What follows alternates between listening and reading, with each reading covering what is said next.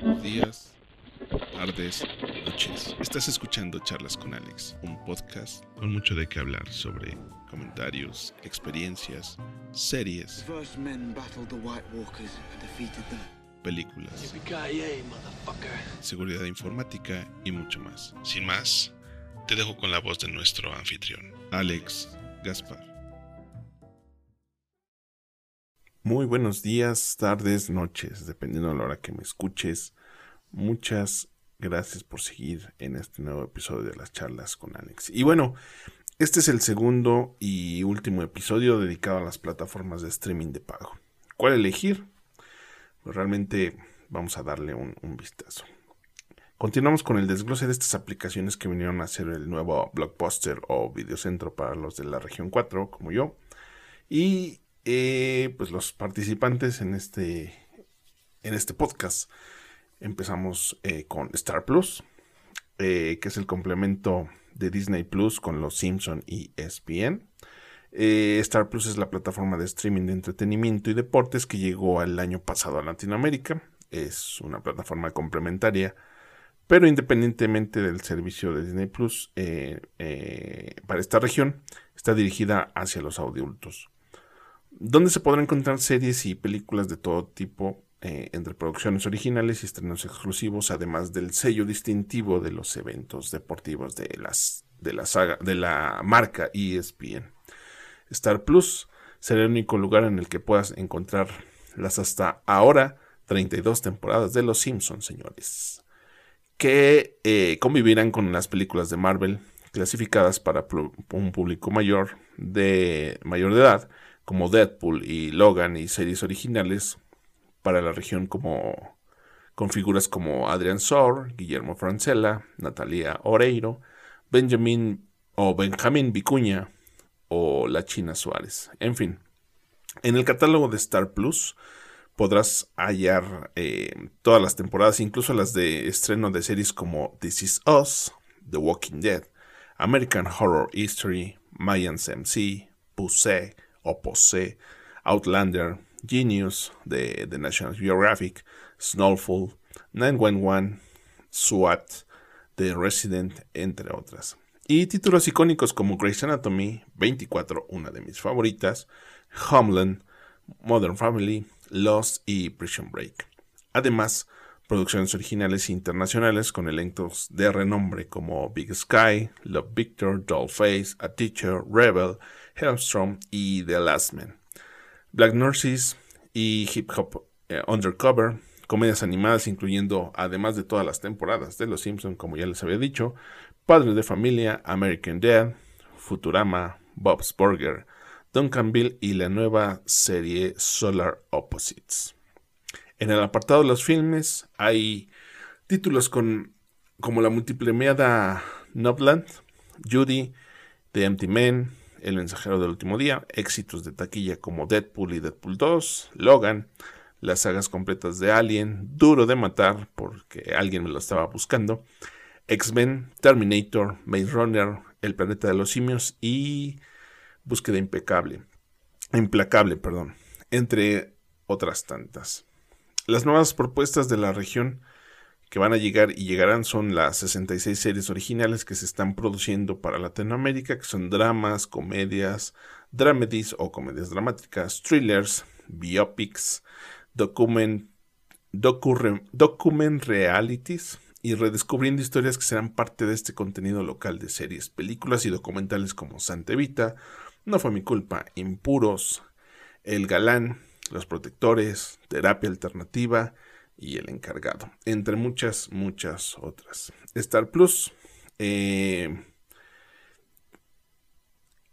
hay muchas series que son originales para, para esta zona, pero la gran atractivo y el sello distintivo de Star Plus, sin duda, reside eh, en los deportes de ESPN. Con el gran volumen de partidos y eventos en vivo de ligas de campeonatos como la Conmebol Libertadores, la Premier League, la Liga MX, el MLG, eh, la Major League Baseball, la NHL, el rugby, tenis, golf, ciclismo, boxeo.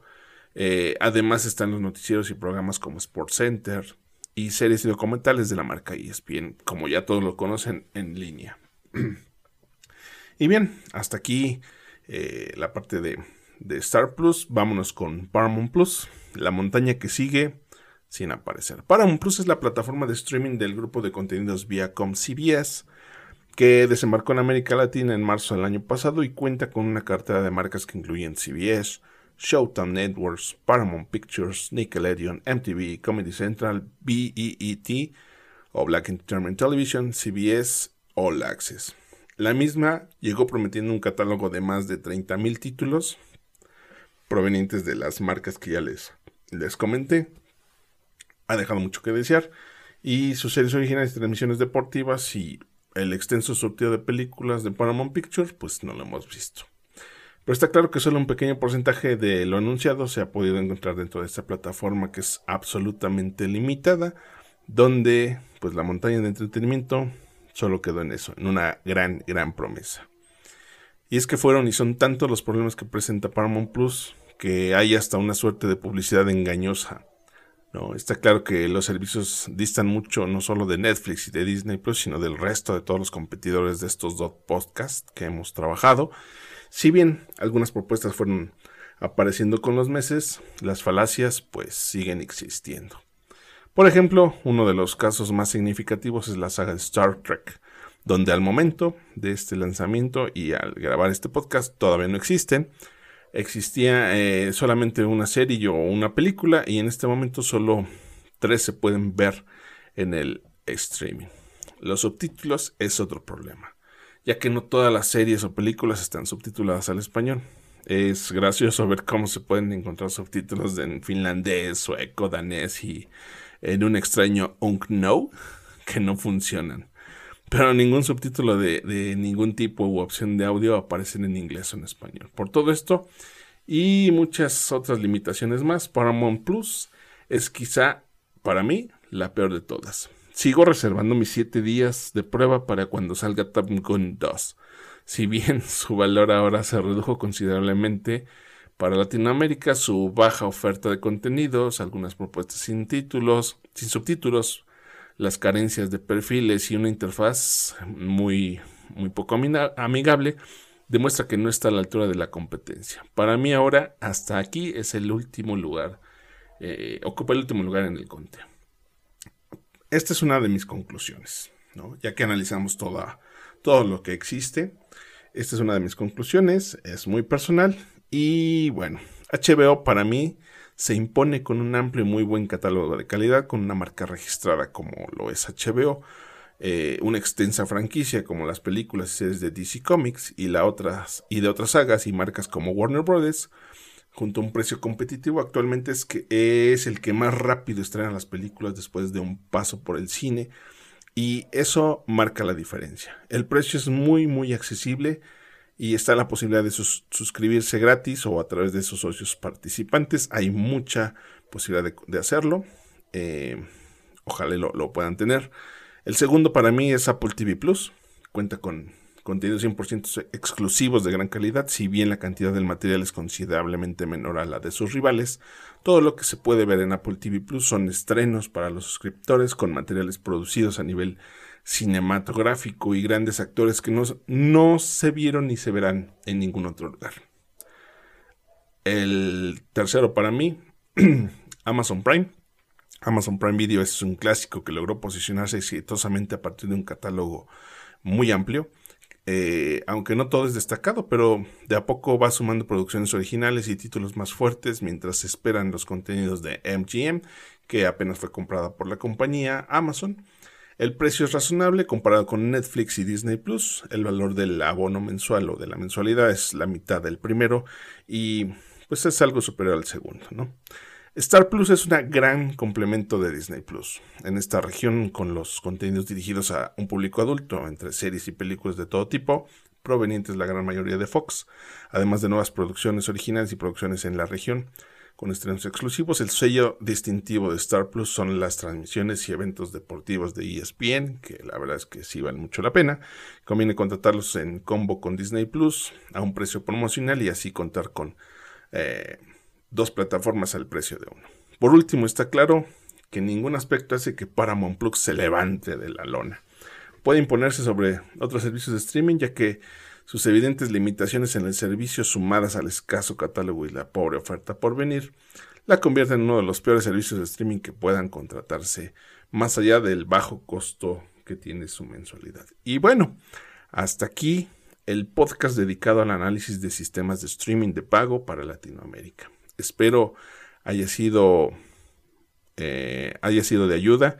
Y bueno, les invito a seguirme escuchando una vez a la semana, todos los domingos, a excepción de este, obviamente. Estamos liberando episodios semanalmente. Me despido de ustedes, mi nombre es Alex Gaspar, no sin antes recordarles que lo que mata no es la bala, sino el agujero que lo provoca. Muchas, muchas gracias. Chao.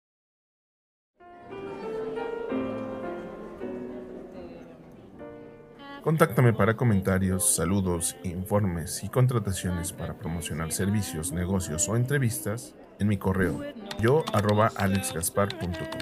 En YouTube, localízame como Alex Gaspar sin espacios. En Instagram, alex.gasparc. Y en mi fanpage de Facebook, facebook.com diagonal Alex Agradecemos a Garey Agencia Web las facilidades prestadas para la grabación, producción, y postproducción de este podcast. Más información en su sitio web, garey.mx, para conocer todos sus servicios. Seguro, algo no le servirá. Derechos reservados 2022. A simpering, whimpering child